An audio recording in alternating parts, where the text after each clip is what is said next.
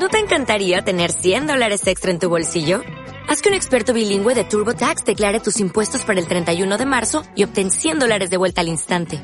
Porque no importa cuáles hayan sido tus logros del año pasado, TurboTax hace que cuenten. Obtén 100 dólares de vuelta y tus impuestos con 100% de precisión. Solo con Intuit TurboTax. Debes declarar para el 31 de marzo. Crédito solo aplicable al costo de la presentación federal con TurboTax Full Service. Oferta sujeta a cambios o cancelación en cualquier momento. Methodologic Podcast.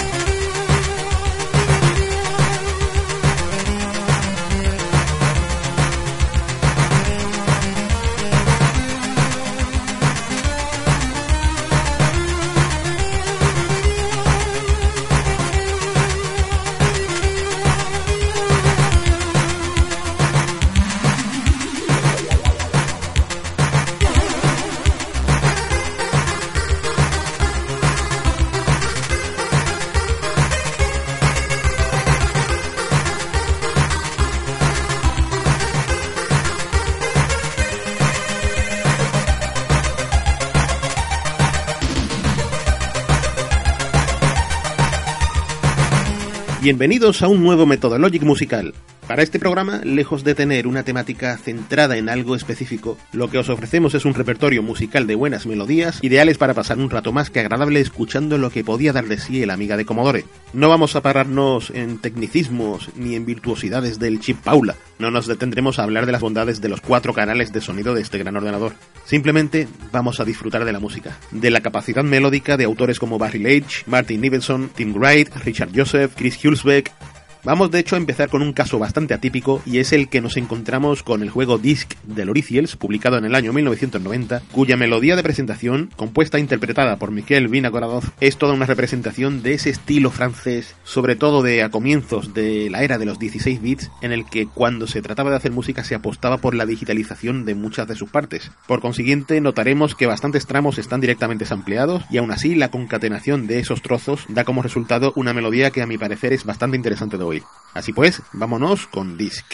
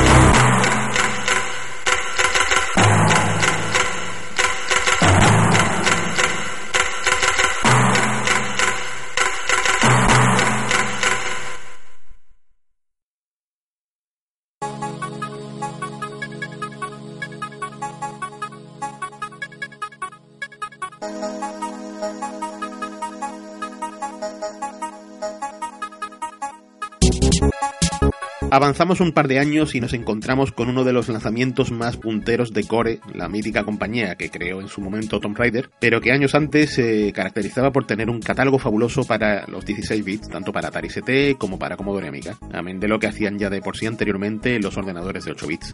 Uno de sus títulos más punteros pues es Wolf Child, un título que nació en Amiga y que posteriormente fue convertido a multitud de sistemas, eh, consolas como Master System, Mega Drive, Super Nintendo, Mega CD, todo hay que decirlo, es un señor juegazo y melodías como la que nos encontramos en la pantalla de título no hacen más que reforzar esta grandeza. Vamos a oír pues esta partitura de Martin Iveson para Wolf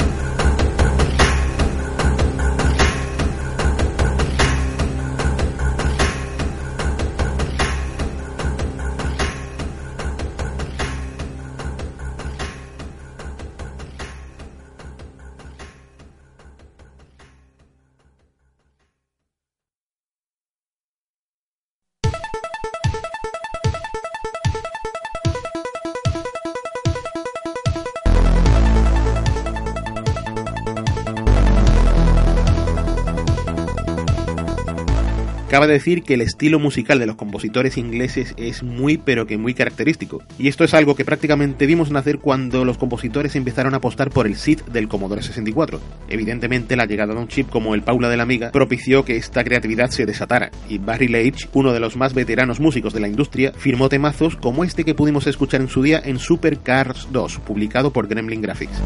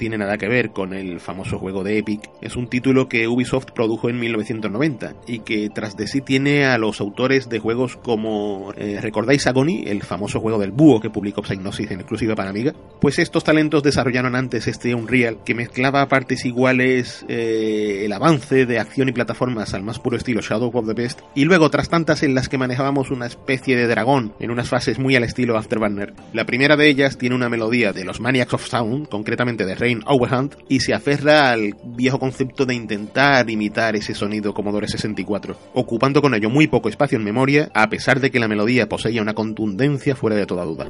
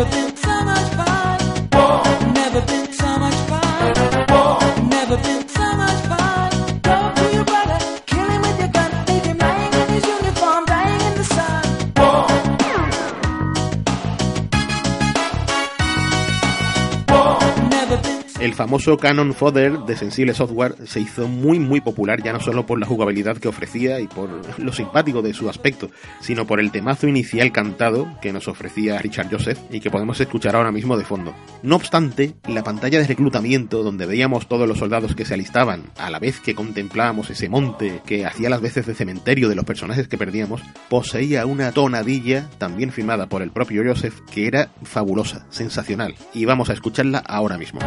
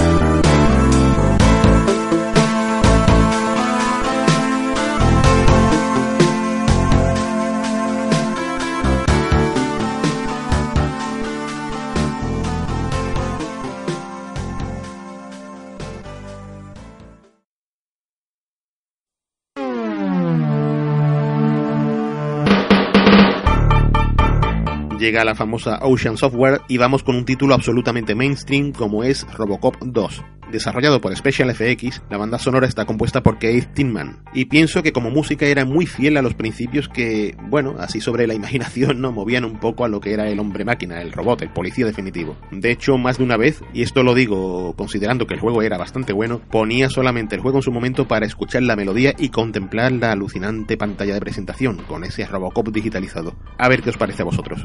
Thank you.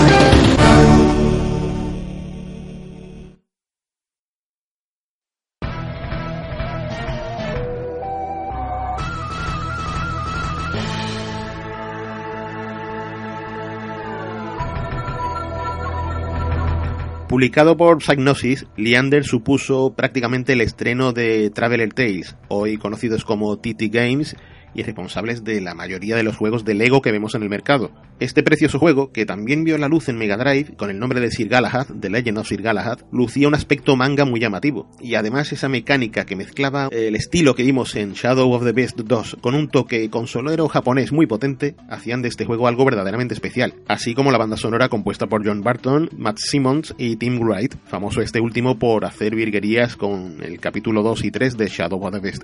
Vamos a oír la melodía que compuso para lo que era el primer escenario del juego, una preciosa sintonía que perfectamente con el ritmo de la acción.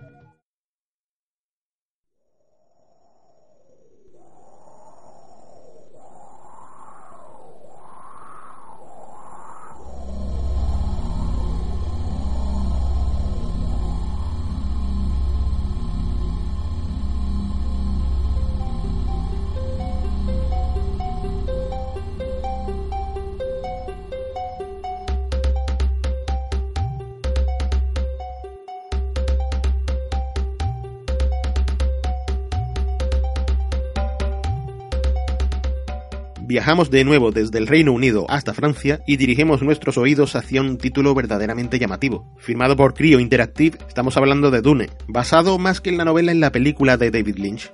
Creo Interactive eh, firmó lo que era un juego atípico, una mezcla curiosa entre aventura gráfica y juego de estrategia. Y los primeros compases aventureros estaban ambientados por la melodía que vamos a oír ahora y cuyo autor, Stefan Pick, sin duda dejó un bonito recuerdo con estos acordes.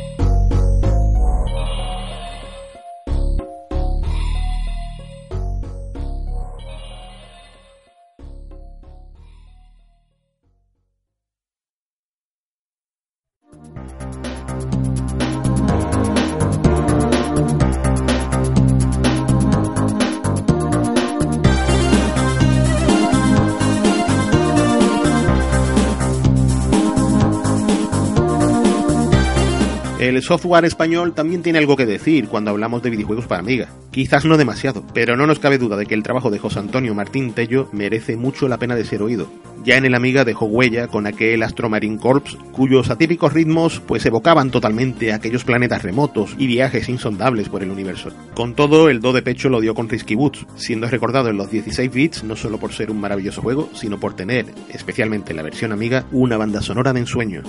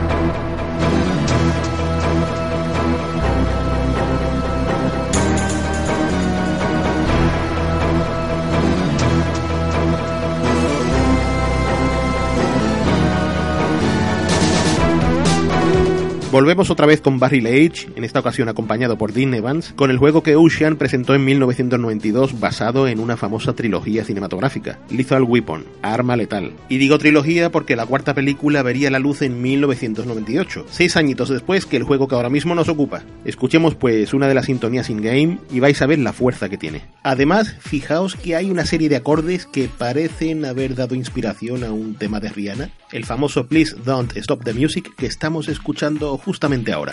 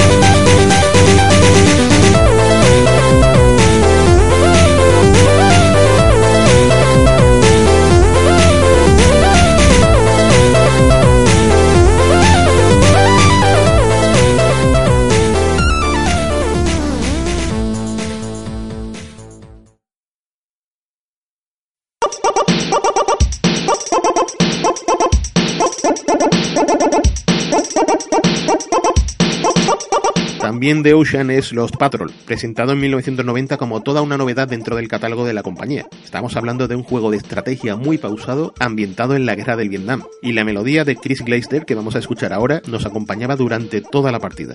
Lo cierto y verdad es que sabía trasladarnos en la situación, en esa guerra llena de tristeza, de pena, de desamparo. A ver qué os parece a vosotros.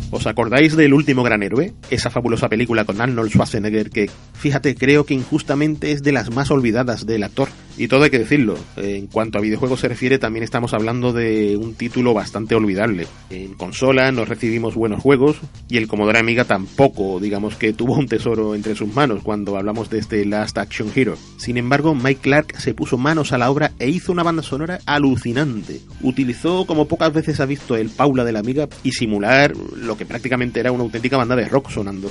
Alucinemos un poco con este guitarreo puro y duro y veréis, veréis.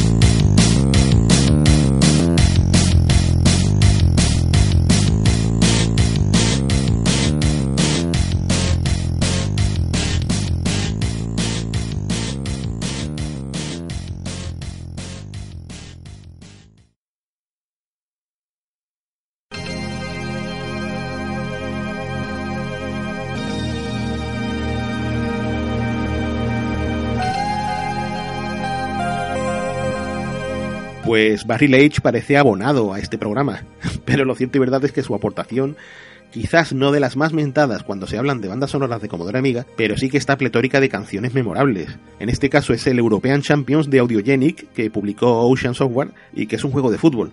Pero fijaos qué melodía.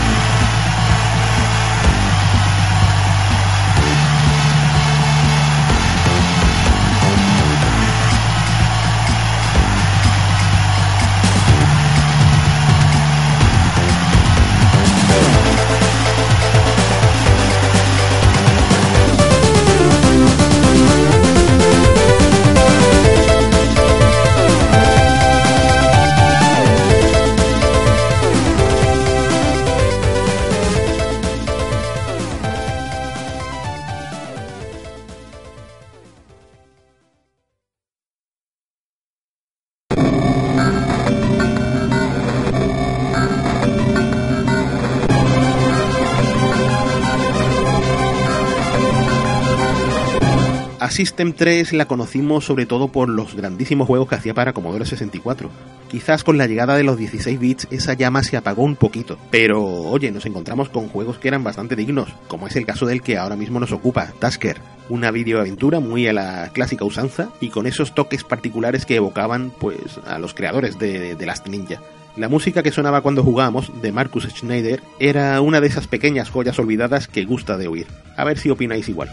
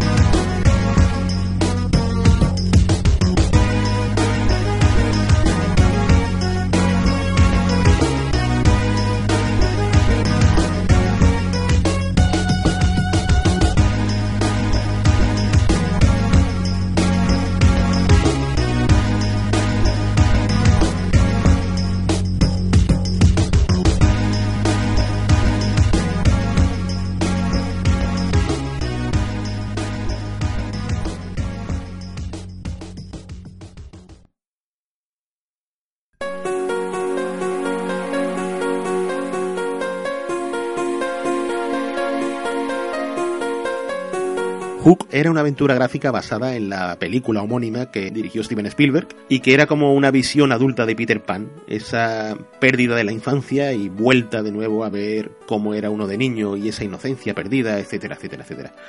En este caso, Ocean pues hizo una aventura gráfica y es curioso es ver una compañía tan de licencias arcade, tan de juegos de acción, meterse en un género que parece que ni le iba ni le venía. Y si bien se notaba la inexperiencia en ciertos aspectos, lo cierto y verdad es que Hook era un buen juego. Y sobre todo era muy bonito, muy bonito, tanto visualmente como en lo que se refiere a la música, para la cual contó con Dean Evans y Keith Tinman, os voy a poner la sintonía que escuchábamos cuando por fin eh, el personaje de Peter Pan era consciente de lo que había sido y es cuando recuerda y puede volver a volar. En su momento me emocionó bastante.